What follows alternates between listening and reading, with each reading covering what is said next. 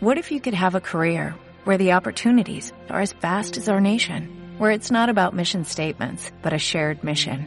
At U.S. Customs and Border Protection, we go beyond to protect more than borders, from ship to shore, air to ground, cities to local communities. CBP agents and officers are keeping people safe. Join U.S. Customs and Border Protection and go beyond for something far greater than yourself. Learn more at cbp.gov/careers.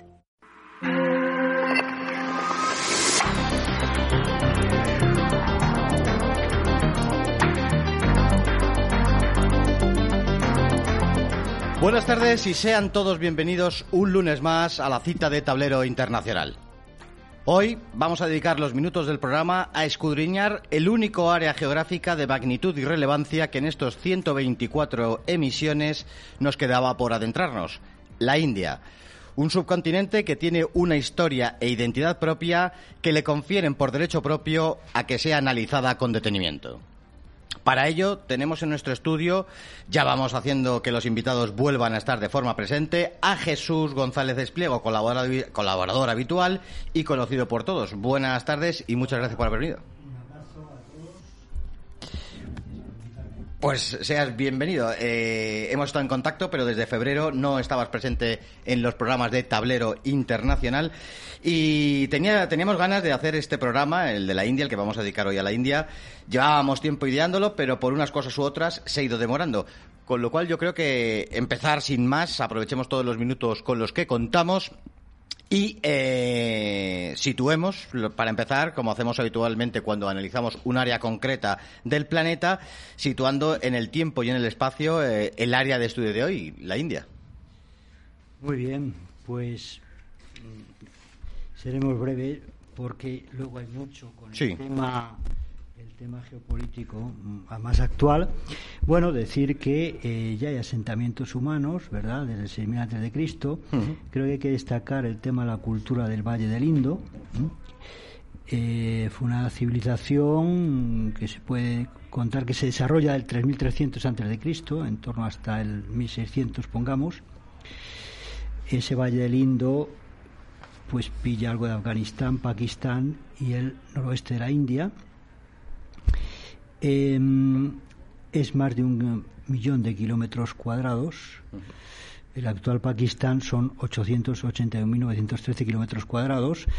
Es decir, que eh, se ha quedado en Pakistán la, la mayoría de ese territorio que si bien es una cultura que pertenece, digamos, a la prehistoria, ya que solamente han dejado restos arqueológicos, sin documentos literarios, pero se considera que es una cultura rica e interesante.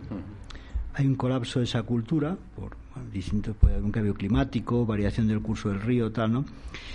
Y ya podemos contar que ahí, desde el 1500, que llegará en torno al 500 antes de Cristo, la India Védica, entonces hay unas entradas de, pueblos nómadas de lengua indoeuropea, arios, ¿no? Y que probablemente vienen pues más de la parte del oeste por la meseta de Anatolia o de las estepas cercanas al mar Caspio van a entrar por esa zona y luego si llegarán más hacia el centro de la India para luego ir más hacia la parte del, del Ganges ¿no? traerán un régimen político y social diferente e introdujeron dioses traídos de esas estepas en el panteón religioso indio ¿no? Destacan por sus aptitudes guerreras ¿no? Por eso se hacen con el poder. Y eh, bueno, em, el término sánscrito arian es noble, ¿vale? Y bueno, entonces establecieron un sistema ah, rígido de separación con la población más eh, que había en la zona, que va a ser el, origen del sistema de, castas.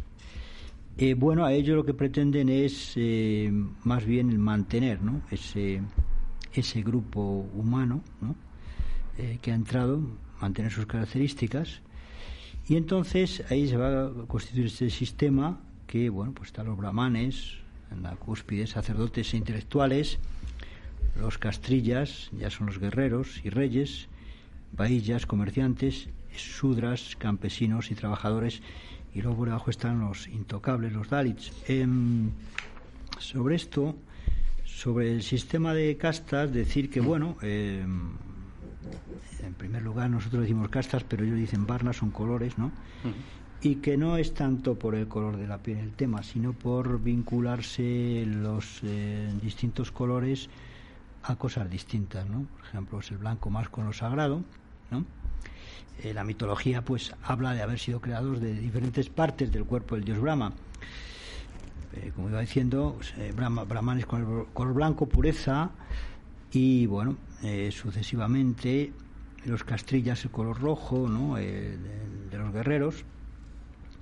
Bien, esto llegará hasta próximamente, hasta nuestra época, el sistema de castas indios quedó abolido en la Constitución de 1950 y bueno, eh, mm, hay quien considera que tiene parte de culpa en la pobreza que en general ha habido en la India. Suele haber una diferenciación de, castas en la vida diaria, perdura, pero ya se han ido tomando medidas políticas estatales para ir compensando eso. Hay que mencionar que Gandhi, por ejemplo, lo que preconizaba era más bien eh, un sistema más bien pues eh, distintas funciones, distintos grupos humanos por sus funciones, ¿no? Pues como sea, pues que se dedique al ejército, ¿no? La política, los comerciantes, agricultores, pero no un sistema que fuera de, preeminencia.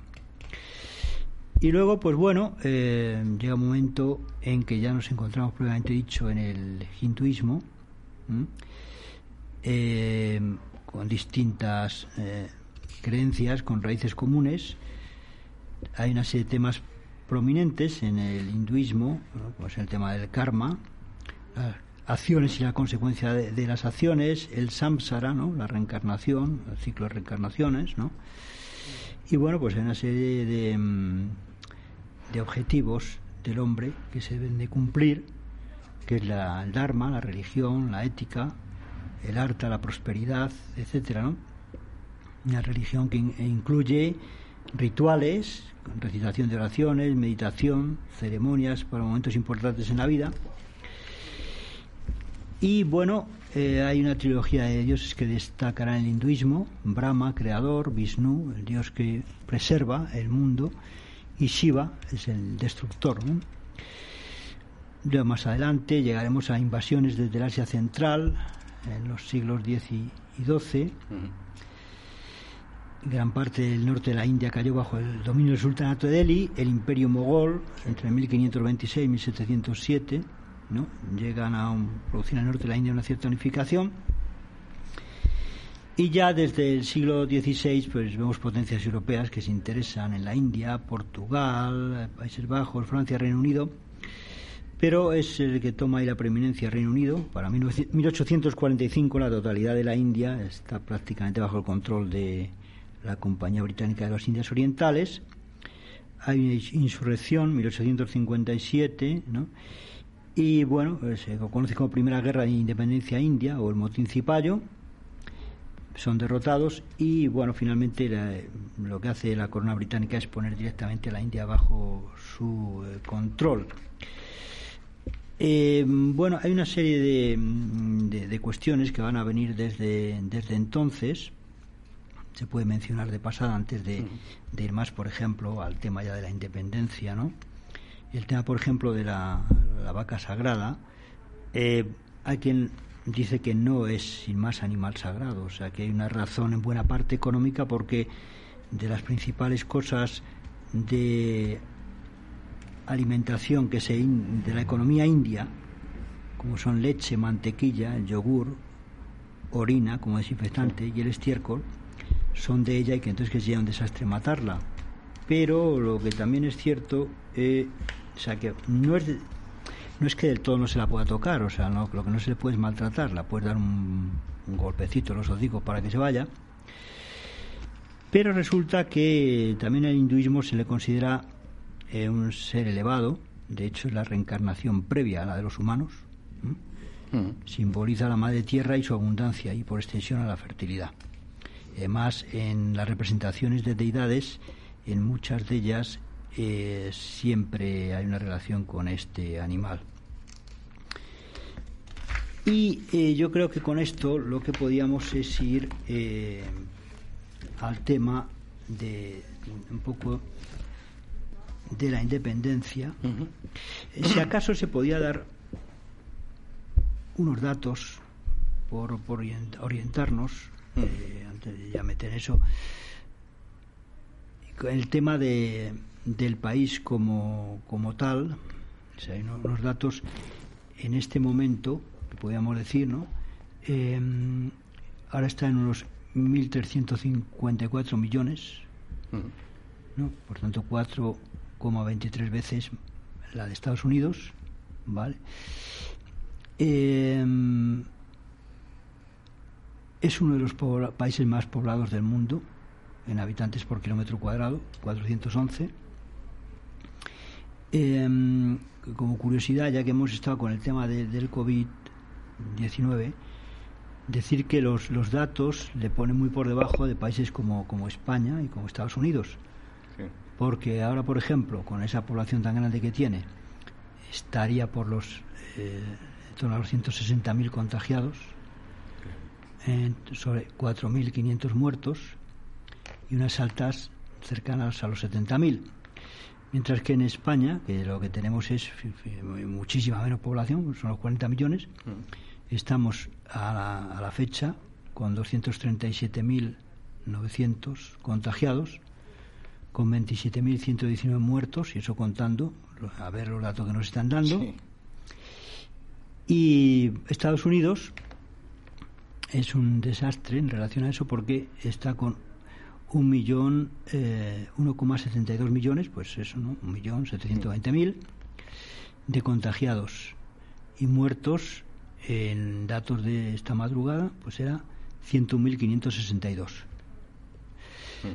Claro, la población de Estados Unidos ha superado hace poco, yo a entrar el año, los 320 millones. O sea, e India son 4,23 veces lo que lo he dicho ya, ¿sí? Y bueno, em, ¿qué, está, ¿qué ocurre? En parte a qué se debe esta desproporción. Yo creo que aunque los medios técnicos que tengan en la India sean inferiores, mi impresión es que em, es una población mucho más acostumbrada a virus, el agua que bebe y una serie de cosas que, que tengamos en las poblaciones occidentales. Es decir, tenga el, el, programa que hubo sobre el COVID-19 que tuvimos, pues mencionaba que, claro, em, poblaciones de animales con las que convives desde hace tiempo tienen sus virus, pero eh, está la especie más hecho a ellos. En cambio, te viene un virus nuevo, mira lo que pasó cuando fueron los españoles a América, como hubo una mortalidad grande en algunas zonas de población de allí por virus ante los que no tenían defensa. Eh, antes de entrar en la, forma eh, de Estado actual, puesto que está el tema de la independencia y tal, podemos mencionar un poco el tema de, Gandhi. Es decir, bueno, él em, tomó una actividad ahí muy importante mediante el tipo de resistencia que, montó, que bueno, pues que, que tuvo su eficacia, aunque yo particularmente, pues bueno, prefiero, claro, soy pacífico, pero no digamos pacifista, yo creo que en momentos puede mm. tener que, hacerse una, revolución, con muchas que se han tenido que hacer en la historia, pero bueno, tuvo una actitud eficaz para aquel momento, siempre teniendo en cuenta que, claro, eh, pongamos que en la Rusia de Stalin de poco le hubiera servido. Vamos a decir, hay que entender también el momento histórico de un, Reino Unido que se ve ya pillado con eso del colonialismo, eh, lo que ha pasado de la guerra, la población del Reino Unido no quiere tener historias. Mm. Y bueno, viene esto, este proceso, y es importante eh, señalar que, por ejemplo, Churchill inicialmente no le hizo ningún caso, despreció su figura, y él siempre su acción fue en el sentido de que no hubiera separación de los hindúes con los musulmanes, que hubiera un, un país único, ¿verdad? En principio, sí. Sí, pensaba. Pero luego cambió, ¿eh? Bueno, eso, eso, eso hablamos. tú, me no, no, tú me, aportas, yo te digo. Eh, él lo, que ocurre que, bueno, pues, tendría a ser condescendiente, a ser bonachón, pero no se olvide que él eh, le decepcionó bastante, que yo sepa, eh, que el, el partido ¿no? del, Congreso finalmente acabase por aceptar la partición de la India en dos. A él no le gustó el tema y de hecho se negó a participar en las celebraciones de la independencia. Ahora, mm. evidentemente, como todo eh, es, lo que pasa hoy en día, siempre están las distintas versiones sobre las cosas. Tú eh, me, aportas ahora, pero mm, él desde luego se sintió decepcionado con eso y la verdad es que es decepcionante porque, eh, bueno, yo creo que lo que pasó en la India, en la parte hindú, que, bueno, ante el gran empuje que había musulmán y tal, y bueno, pues querían también eh, no tenían muchas ganas de estar con los musulmanes. Es decir, si hubiera sido un mundo quizá más de la ilustración, un mundo ya que es eh, como el occidental, quizá hubiera habido más resistencia, pero con la mentalidad que había en la India del hinduismo, tanto lo, religioso, eh, dándole esa importancia a esa forma de religión, no era muy apetecible estar con los musulmanes. Y yo creo que, bueno, mm, se dejaron hacer, ya digo que él decepcionó bastante, y vino el tema del asesinato, mm, que yo pienso que hay que comprender, eh, vamos, y justificar, ahí eh, imaginemos el golpe que supone para que sea nacionalista e hindú, pues quedarte con toda esa parte tremenda del territorio, ¿no? O sea, es una barbaridad, ¿no? Y bueno, pues en ese contexto viene el tema del asesinato, con todo, eh, bueno, parece que, que lo mató es un desequilibrado del que se aprovecharon y que yo creo que el tema fue que en ese contexto de crispación no cayó bien el que él muchas veces intercediese por los musulmanes, que buscase la paz. Creo que algunos querían una actitud más radical, pero tú dime lo que, lo que veas. Eh, ¿Alguna puntualización? Eh, sí, es verdad que de entrada situar que de lo que estamos hablando, hoy la India es un país muy concreto, pero abarca mucho más, abarca desde, desde Birmania hasta Irán o, y, Afganistán, ¿no? Porque incluiría ese Bangladesh y ese Pakistán, que luego hablaremos de esas cosas, y por el norte limitado por el Himalaya con China.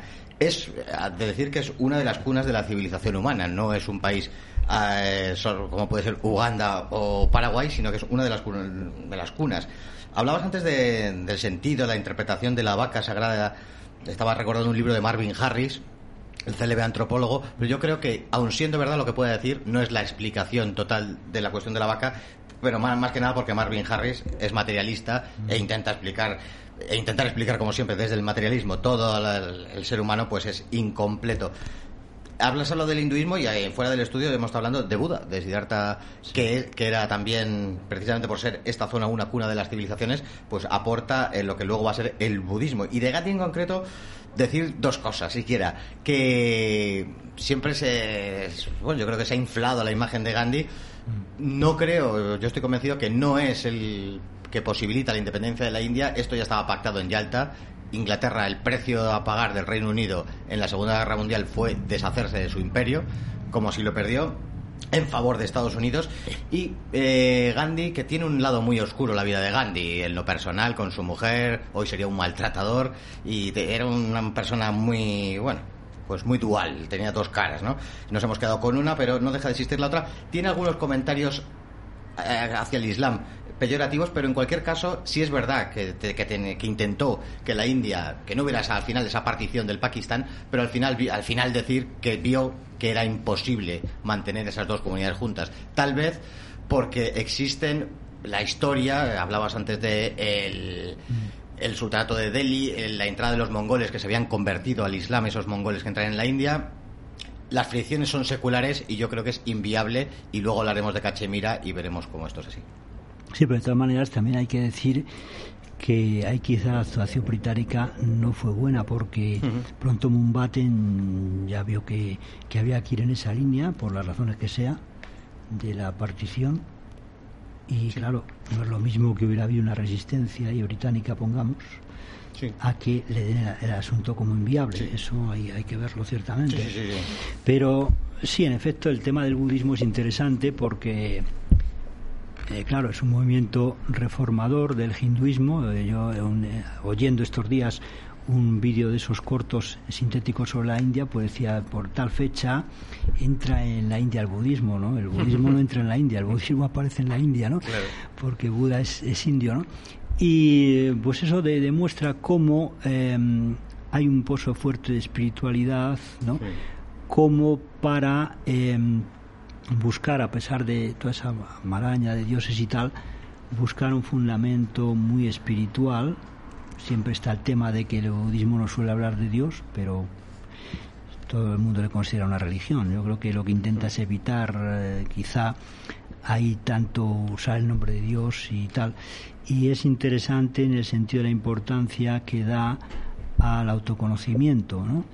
Es un caso pues un poco paradójico, porque claro, todos a base de ver películas que si de Indochina, que si tal, vemos templos budistas, y asocias el Buda con lo amarillo, pero la realidad es que era indio, ¿no? Un caso parecido eh, con el caso de Jesucristo, ¿no? Pues el judaísmo, pero ahí en, por una serie de razones, el tema, si bien es cierto que tuvo muchos eh, adeptos, pero finalmente la mayor extensión es en, digamos, en el cristianismo, digamos, que viene del mundo pagano, no en el cristianismo eh, judío.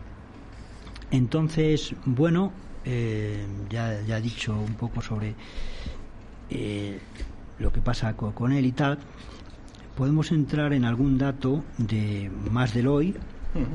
Digamos que bueno, es una república democrática parlamentaria, la separación de poderes clara, clara.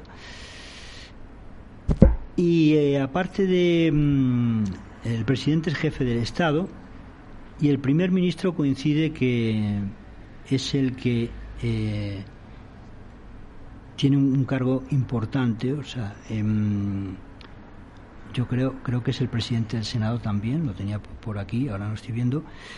Hay dos cámaras, la Cámara Baja, y cada cinco años por sufragio universal directo. Es una federación de estados en teoría.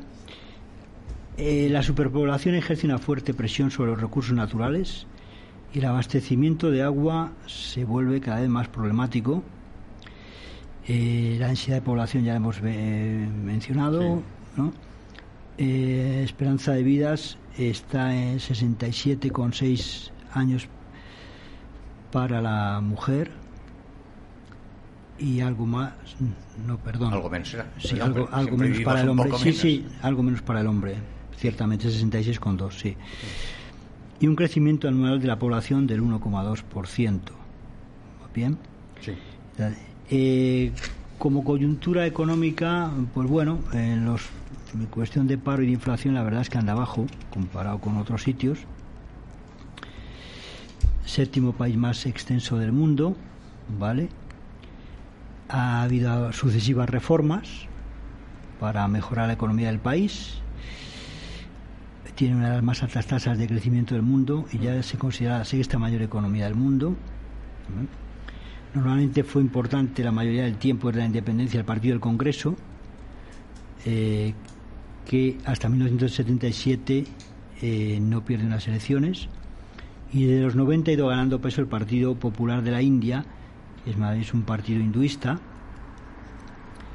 Y bueno, es importante también destacar que ha tenido una serie de insurrecciones armadas desde la independencia, porque hay una importante en el Punjab, en los 80 que tuvo el objetivo de crear un nuevo Estado independiente de mayoría Sikh, conflictos armados en el noreste del país, ¿no? Eh, una insurgencia maoísta, una axalita, que quería defender las poblaciones rurales más pobres, y el conflicto de Cachemira, que esta es la gran, la gran historia. El conflicto de...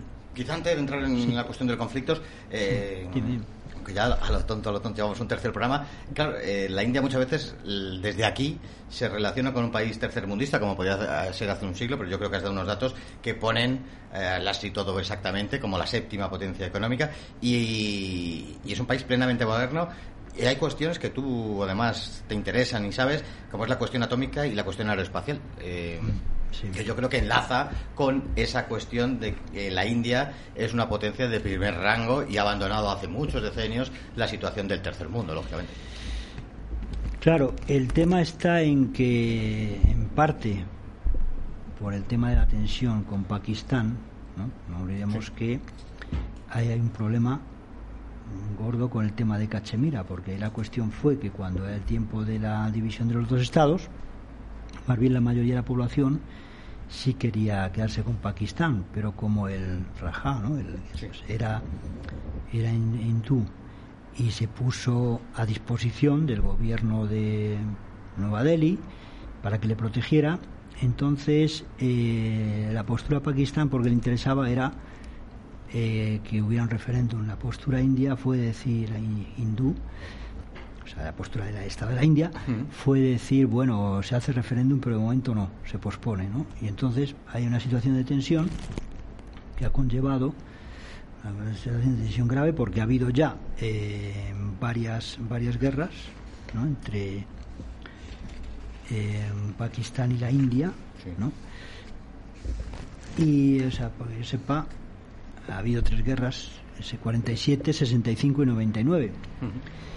E inclusive, como dato cu- curioso, que también ha tenido India y China, una en el 62, porque eh, dentro de lo que es Cachemira está la parte que, mayoritaria que tiene la India, una parte que tiene Pakistán, y hay una parte que, que tiene China más pequeña, más hacia el norte.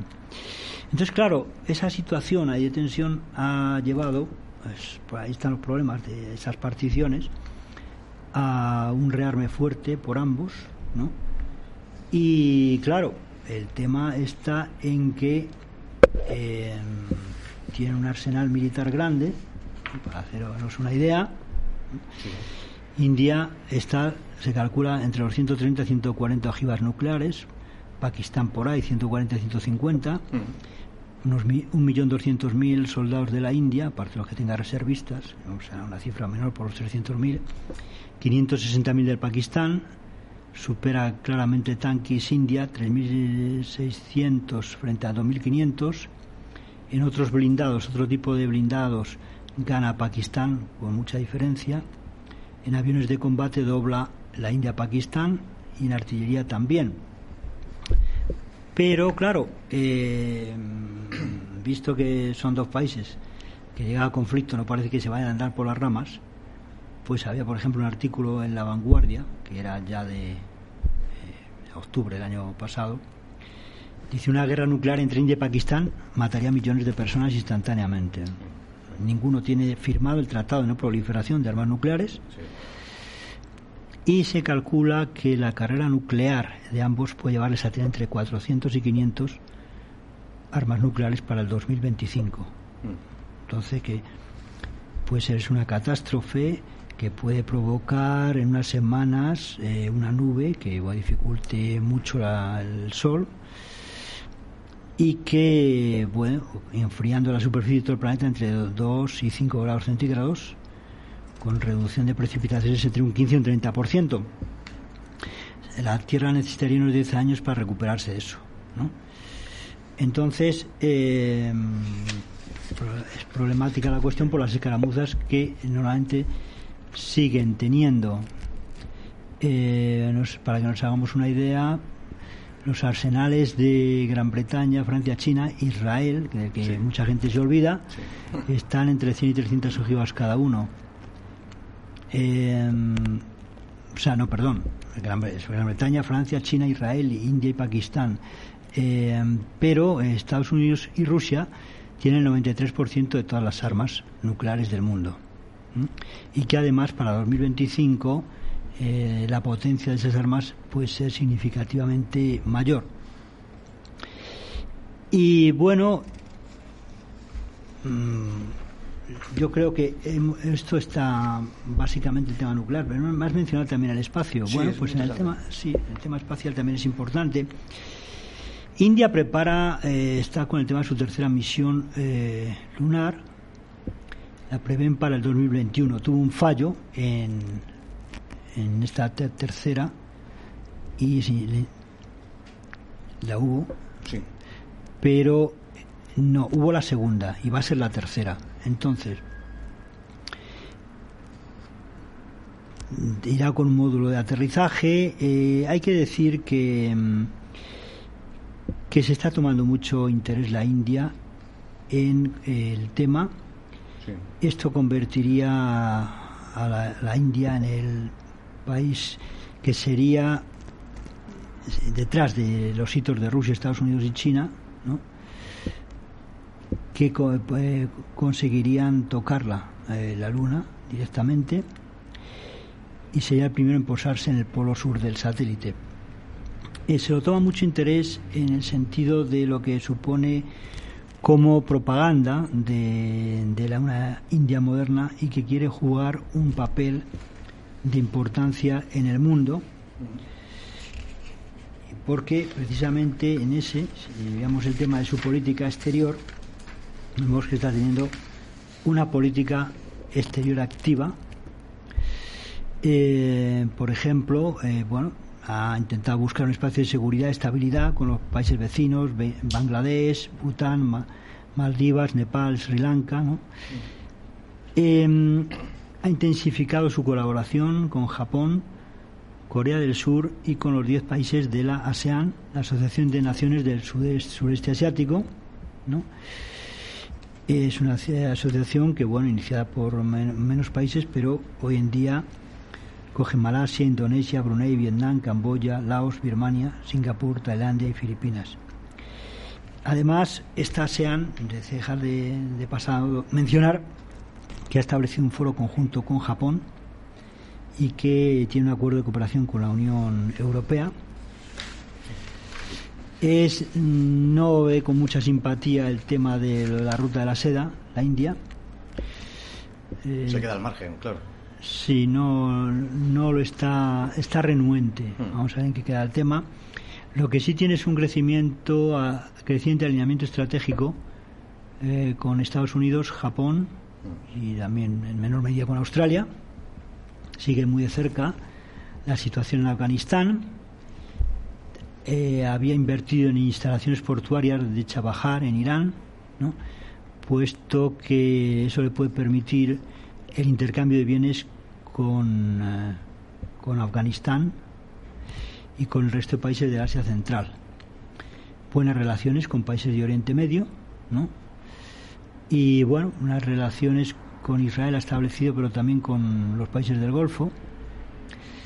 Decir que forma parte del G4, una situación que es Alemania, Japón y Brasil y la India, que se caracteriza porque propugnan una reforma de la ONU con el deseo de pasar a integrar un Consejo de Seguridad reformado, que estarían eh, estos países como miembros permanentes. Aparte de que ya hemos visto en otros programas que forman parte de los BRICS. Brasil, Rusia, China, Sudáfrica y ellos, ¿no? La Unión Europea, pues ese es su primer socio comercial de la India, que se lleva el 13,20% del comercio global con este país. Y bueno, eh, busca negociaciones para la firma de un acuerdo de libre comercio e inversiones ¿no? con, la, con la UE.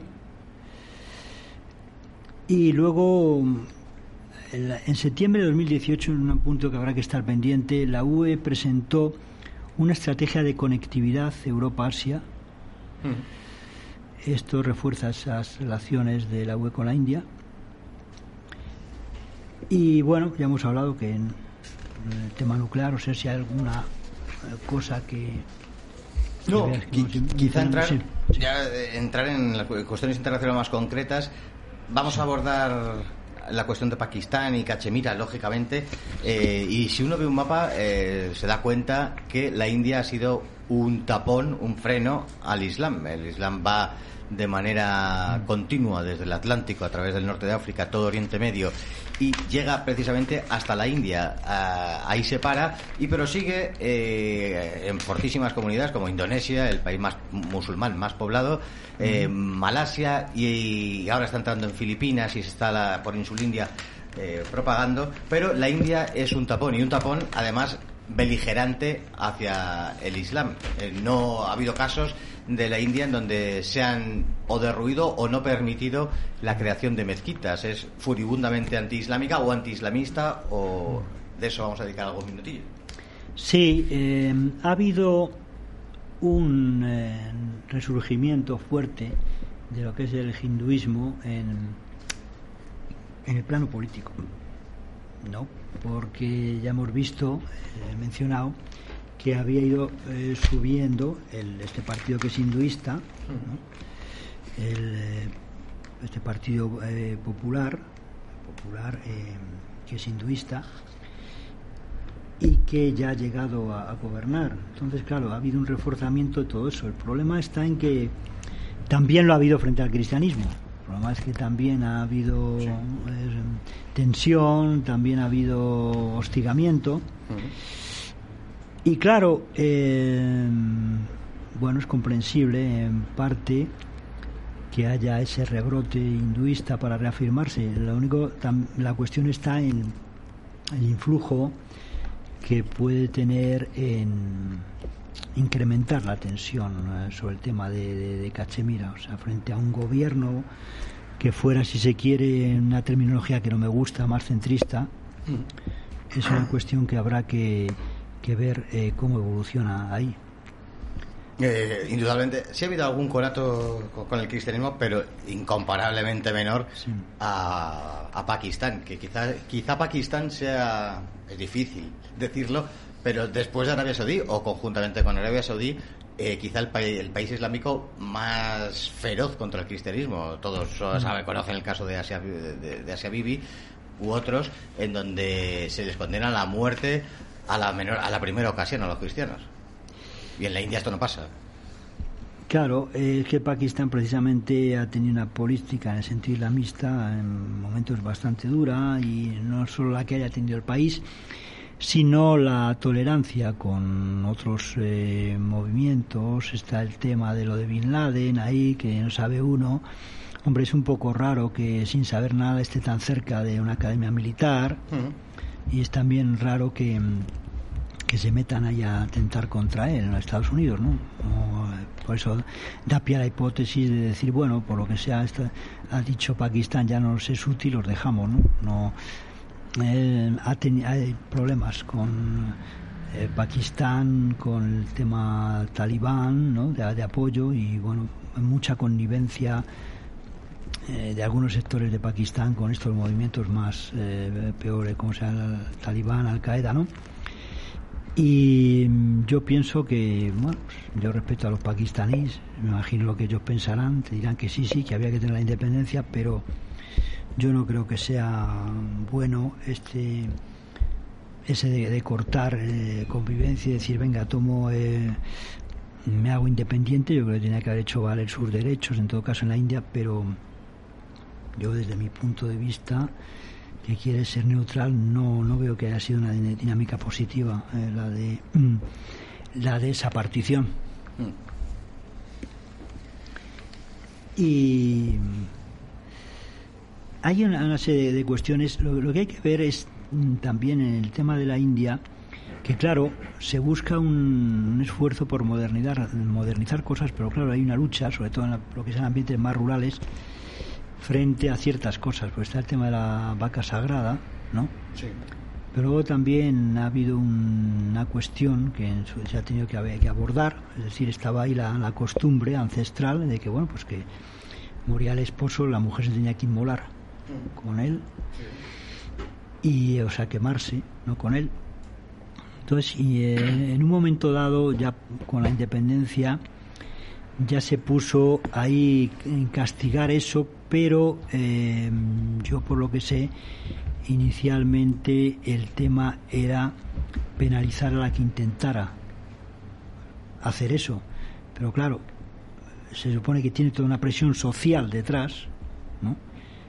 que, la inducen a ello, que bueno, es tu esposo, tienes que morir tú también. Y yo creo que ya más eh, recientemente ya se ha penalizado todo lo que se pueda percibir como inducirla. Se ha descargado un poco esa tendencia inicial en echar sin más la culpa sobre ella y bueno penalizar lo que sea la, incitación o la presión sobre, sobre ella en ese sentido. El, conflicto de, esas dos sociedades, la hinduista y la islámica, eh, pues produjo la independencia de Pakistán, que, dicho al margen significa la tierra de los puros, según se denominan a sí mismos los pakistaníes. Pero olvidamos muchas veces que existe un Pakistán oriental. Eh, lo que los horteras llaman Bangladesh, que en español es Bengala, es el tigre de Bengala, no el tigre de Bangladesh, aquí con copiar el inglés nos fascina, o porque no sabemos qué es Bengala. Sea como sea, ese Bangladesh, esa Bengala en el año 71 se independiza uno de los países más pobres del planeta, no sé si hay que en, dura pugna con Haití y algún otro, eh, pero que también son islámicos y que, y que a lo mejor no crean las dificultades que crean y la tensión que crea Pakistán para con la India o la India para con Pakistán porque no comparten territorios o no disputan territorios como el de Cachemira, que ahora le dedicaremos algún minutillo, y no tienen la, el peligro de la conflagración nuclear. Sí, de todas maneras, respecto al nombre, yo creo que en parte es porque, como lo mismo que con la historia con lo de Macedonia, es decir, eh, como la, India, o sea, con ese, a ese estado, eso mm. que era Bengala, se partió en dos y la India se lo quedó como, es, eh, como Bengala, la parte de ese estadio eh, no sé cómo le llaman, si es la Bengala Occidental, creo que es la Bengala Occidental, y por eso quizá un poco se ha quedado en la otra parte como, Bangla, como Bangladesh. Pero sí, esa parte siempre históricamente ha sido Bengala. El otro me acaba de decir que... Mm, bueno, pues que, que es, no deja de ser el antiguo Pakistán oriental, tiene una población musulmana, pero que no ha creado las tensiones que crea Pakistán porque no se disputan ningún territorio por un lado, como en el, caso, en el caso de Cachemira, que veremos luego, y porque no disponen de material nuclear como sí lo tiene Pakistán. Entonces, que, que aun siendo musulmanes, no crean esos problemas que Pakistán crea. Claro, se ve como un Estado más pequeño, eh, que no tiene tanto la, la, posibilidad comunicativa más del otro Pakistán hacia la parte más, más de Occidente, todo lo que sería un mundo más cercano a ellos, Afganistán, Irán, un mundo más musulmán lo que tiene esto el, el monstruo que es la India al lado y ya hacia su oeste lo que tiene ya entramos en, en países ya más de que bueno hay también Islam pero esto a la parte más hacia lo que ha sido lo que llamamos Indochina y tal. Entonces bueno yo creo que tiene una postura en ese sentido más moderada lo cual pues es importante y bueno yo creo que tiene que maniobrar la India con habilidad sería eh, imposible que en el futuro se federase con la India. No sé, mm, mm. imposible quizá no, pero bueno, tendría que haber un proceso. Eso dependerá también de la India, de cómo lo lleve, porque al fin y al cabo la India tiene muchos musulmanes. Eh, los países eh, con musulmanes en el mundo está entre los mayores. la India. con esos 1.300 millones de personas tienes un número grande de todo. vamos a entrar ahora ya, porque al final se acaba el programa y no hablamos de Cachemira. Ah. Eh, Cachemira es una ciudad, eh, perdón, es una zona eh, enteramente complicada. has mencionado antes el Punjab. ese choque cultural hinduista islámico se concreta en, en Cachemira, aquí no decimos Kashmir, menos mal, bueno, algún hortera sí dice que Kashmir, pero vamos, es Cachemira, y, eh, y, quisiéramos explicarlo esto en dos minutillos. ¿Qué sucede en Cachemira? Está entre China, Pakistán y la India. Mm. Eh, son dos o tres regiones diferentes. Hay una línea de control de separación. El follón está servido desde hace varios decenios. Sí, hay una eh, línea de control que, que no es oficial, es decir, no es una frontera oficial, es una línea acordada. Y bueno, pues en torno a ella, esa frontera militar, la verdad que hay bastante, bastante tensión. Y bueno, pues en efecto, uno mira el mapa, pues ves que la parte más al norte, la más pequeña, es eh, una parte que es de administración china y reivindicada por la India. Sí. Atención, porque hay una parte que viene a ser eh, un tercio de eso, eh, separada por lo que llaman glaciar Xiaxian. Sí hay otra parte que ya que es cedida por Pakistán a China en el 63. Sí. Entonces luego la parte de administración pakistaní que no es pequeña y la parte de administración india. Entonces claro, sí hay una fuente de, conflicto y mm, no de fácil solución porque claro eh, Pakistán querrá seguir insistiendo referéndum, la, la India le dirá que no y bueno no, no sé eso qué, puede ser. Pero luego es una situación que es, que es delicada, estamos con dos países con armamento nuclear y bueno, eh, parte de Pakistán ya lo conocemos, pero ya digo que es que lo que se ha ido dando en la India de un partido de más hinduista y bueno, pues más confesante, más incisivo en ese tema, pues no sabemos eso cómo puede ir esa cuestión. En toda esa zona están los Sikhs, que son un grupo bastante interesante. Sí, por eso se dio ese intento en eh, parte del Punjab, ¿no? Hmm. que está un poco más, como tal, Punjab es algo más al sur de lo que es eh, Cachemira, y precisamente ahí eh, hubo el problema de intentar ese movimiento secesionista que bueno que fue abortado.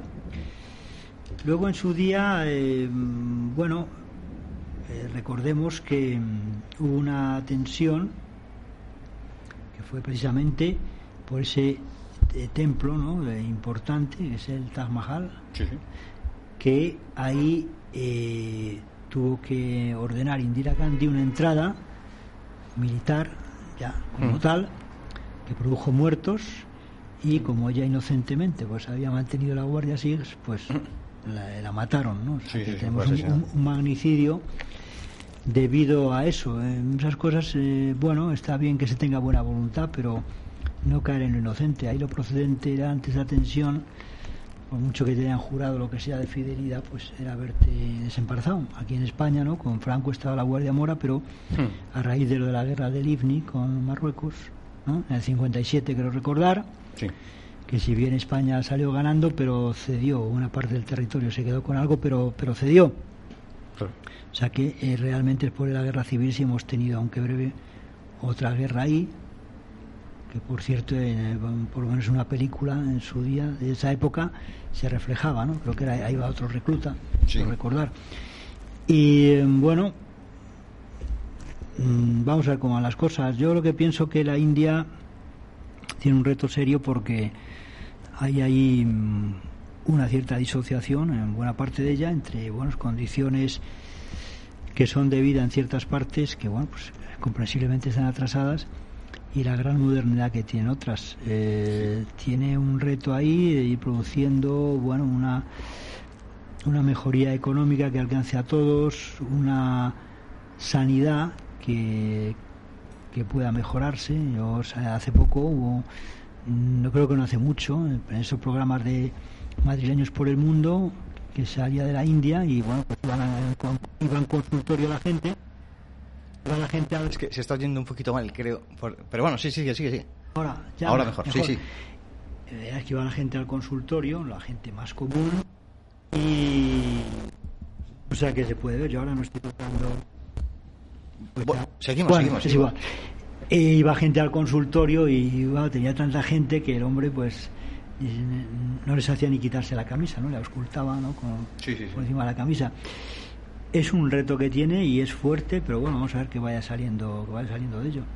Estás hablando de Taj Mahal, que, que es de origen mongoles, de aquellos mongoles que se convirtieron al Islam. Yo creo que el buenismo en el que cayó Gandhi e Indira, e Indira Gandhi eh, es creer que puedes vivir al margen y disponer políticamente al margen de la realidad secular, de, luchas, de odios, de filias, de fobias que existen durante siglos. Eh, solo con el buenismo eh, no puedes acabar con cosas de este tipo, ¿no? Eh, Estás hablando del futuro. Eh, eh, tenemos algunos minutos. Las relaciones internacionales las hemos, las hemos esbozado, pero por ejemplo, hablabas antes de las relaciones con Estados Unidos, con Japón y en menor medida con Australia. Pero precisamente esas buenas relaciones con Estados Unidos son los que le, las que le permiten tener la bomba atómica. Si no, no hubiera sido permitido que tuviera la bomba atómica la India. Claro, pero ahí, mm, que yo sepa, de Estados Unidos ha habido una postura de ambigüedad, porque con Pakistán en momentos también se ha entendido, bajo cuerda. Ahora me pilla un poco, eh, ves eh, una de estas cosas que al prepararse te va un poco de la cabeza, el tema de en Rusia, en la zona, ¿no? Eh, porque en momentos ha habido oscilaciones en la política de Rusia, como no hay en otros países. En un momento Rusia inicialmente con el Estado de Israel en favor, fue el que lo apoyó y no Estados Unidos. Luego eh, Putin ha tirado mucho hacia pro-israelismo, pero ahí ha habido un momento en que mm, Estados Unidos con Pakistán se ha entendido. Pero, eh, honestamente, ahora mismo, de estos eh, lapsus, como se ha descolocado lo del COVID, no, no tengo muy bien la, la, pista de cómo Rusia eh, está moviendo el tema, porque se le oye poco la verdad que sí me interesa la política exterior de Rusia, pero en concreto con la India me pillas efectivamente en fuera juego. Decir sí que la India siempre ha estado bailando a unos y a otros, ha estado mm. en, en, tierra de nadie y ha sido disputada. La India, eh, no la India en sí, pero sí el paso ese. Eh, siempre ha habido un sueño ruso por llegar a los mares cálidos, llegar al, India, al Océano Índico a través o de Irán, de Afganistán eh, y tocar la India, ¿no? Pero la India se ha habido cabalgar un poco entre Estados Unidos eh, y Rusia. A día de hoy no creo que haya una gran incidencia rusa en la India. La India tiene una autonomía y una entidad propia como para ir por libre, pero está más decantada, yo creo, a los intereses de Estados Unidos, creo yo. No, lo sé. pienso yo, pero de todas maneras, fíjate, ya que estamos también con el tema de Pakistán, eh, la postura de Pakistán ha sido peculiar porque por momentos ha habido, claro, que tenía entendimiento con Estados Unidos en cosas, pero a la vez estaba ese pamplineo que se traía con eh, los movimientos estos, Al-Qaeda, tal, ¿no? Los talibán. O sea, ha, tenido una, una postura eh, pícara, digamos, y que no, no se ha acabado de definir habrá que, mirar más el tema ruso, pero yo creo que en general es una zona en la que se le, se le está oyendo poco, mientras que se ha dejado ver más por el tema de Siria, y en, digamos, entenderse en algunas cosas con Irán por la extensión del, del fenómeno del Estado Islámico, pero ahí en concreto en el tema de la India eh, se le está oyendo poco y habrá que mirar ese tema más con más con atención. Sí, en efecto, eh, el tema de ruso y la India, pues bueno, es un tema geopolítico, como en su día cuando hablamos de, de Rusia, precisamente lo, mencionamos, eh, y Turquía, ¿no? la tensión ahí, Rusia con, con Turquía, me acuerdo que hablamos de que está un poco de trasfondo en ese libro muy muy interesante el de Kim, ¿no? Porque ahí le capta el servicio secreto británico, ¿no? Y aparecen en, Rus, en, danza unos rusos que se supone que van a, a poner de su lado a bueno, algunos de los reyes de, de la zona limítrofe. Sí. Es interesante también el cómo lleve India el tema de su atención sobre Afganistán, porque está pendiente lo tiene aparte por una razón, mm. porque claro, como hemos dicho que no está muy en favor de lo de la ruta de la seda, y claro, Afganistán parece ser es un lugar importante para esa ruta, pues habrá que ver un poco eh, estar presente la India en Afganistán, en qué se puede derivar en ese sentido. Pues estamos llegando a los últimos minutos. Eh, de Kipling ya hablamos cuando hablamos del BRICS, yo creo que es uno de los mejores autores, que no hace más que loar al imperio británico, por otra parte. Sí, la verdad que sí, eh, va arrima las a su sardina, pero bueno, es eh, como escritor es interesante. Como escritor es maravilloso, tenía una devoción por el hombre blanco y por el imperio británico. Era uno de los autores preferidos de Hitler, también, decirlo, para que los oyentes se hagan una idea de la mentalidad de Kipling para cerrar esto de las relaciones internacionales, yo creo que tiene una libertad de actuación la India muy grande. Son 1.300 millones de personas, tiene material atómico en los temas de Siria e Irán. Yo creo que han tenido autonomía como para decidir qué pueden hacer y conforman parte, como tú decías antes, de esos BRICS que de alguna manera se creó para enfrentarse a ese mundialismo en la medida de las posibilidades de cada país. Sí, el G4, pero eh, claro, ya que has mencionado el tema de, de, ser uno de los autores que le gustaba a Hitler, eh, claro, es que los británicos han sido muy suyos en el hmm. tema de las colonias. Han llegado los españoles y bueno, eh, ha sido mucho más decir, venga, me, mezclo y tal, ¿no? A uno le gustará más, a otro menos, pero en ese sentido el mundo británico ha sido muy eh, selectivo en ese sentido del contacto con otros pueblos. Racista. Porque antes de, mm, se olvida la gente, claro que antes de llegar todos los temas del llamado socialismo nacional, de, hmm Tercer Reich, ¿no? En castellano, ¿cómo se tiene que decir? Socialismo nacional, ¿no?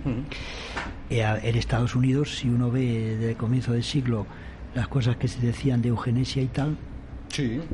Sí, que también hay que... Y autores algunos que se sorprenderían los oyentes que hablaban de la eugenesia con total prodigalidad. Pero bueno, como hoy queda mal, es feo. Sí, pero hay quien vuelve a retomar ciertas cosas hoy en el mundo moderno, porque aparte del tema de la eutanasia, eso de salirte aquí cierto político eh, que está coaligado con otros diciendo que hombre que las personas mayores que quizá pues, había que estudiar un límite de edad ya para votar pues lo cual es eh, un disparate porque no es el tema de la edad, será el estado mental. Si tú me dices que hay una bajada en las condiciones, bueno, eso ya se puede estudiar con cuidado, pero por la edad no, porque si está bien de la cabeza, uno con 90 años eh, tiene más acopio mm, de, saber y de cosas que uno que tenga 70. O sea que... Y en Occidente creo, y estoy totalmente convencido, que el que es tonto con 18 lo es tonto con 58, mm. como así nos lo demuestra la realidad. Pues nos tenemos que ir. Estaba viendo tu mapa y simplemente decir que la India son tres, un poquito más de 3 millones de kilómetros cuadrados, es decir, seis veces España, y por esas deformaciones de mapas no parecía tan grande, es seis veces España y como los mapas los hacemos quien los hacemos, deformamos la zona del Ecuador y eh, no se hace no se hace de, verdad relación en la proporción que tiene este subcontinente que hemos querido acercar a todos los oyentes. Hoy muchísimas gracias de verdad por haber venido ¿eh? y bienvenido de nuevo porque después del coronavirus pues vuelves a estar aquí con nosotros, lógicamente. Pues nada, un abrazo a todos los oyentes. Pues hasta aquí hemos llegado hoy en nuestro análisis sobre ese subcontinente que es la India y creo que se ha cumplido con los objetivos que nos habíamos encomendado nosotros mismos. Sin otro particular nos despedimos combinándoles a que estén con nosotros dentro de siete días en donde por cierto cumplimos exactamente tres años en antena e intentaremos volver con un debate o una mesa redonda eh, que promete ser muy interesante. Tengan una buena semana y hasta entonces.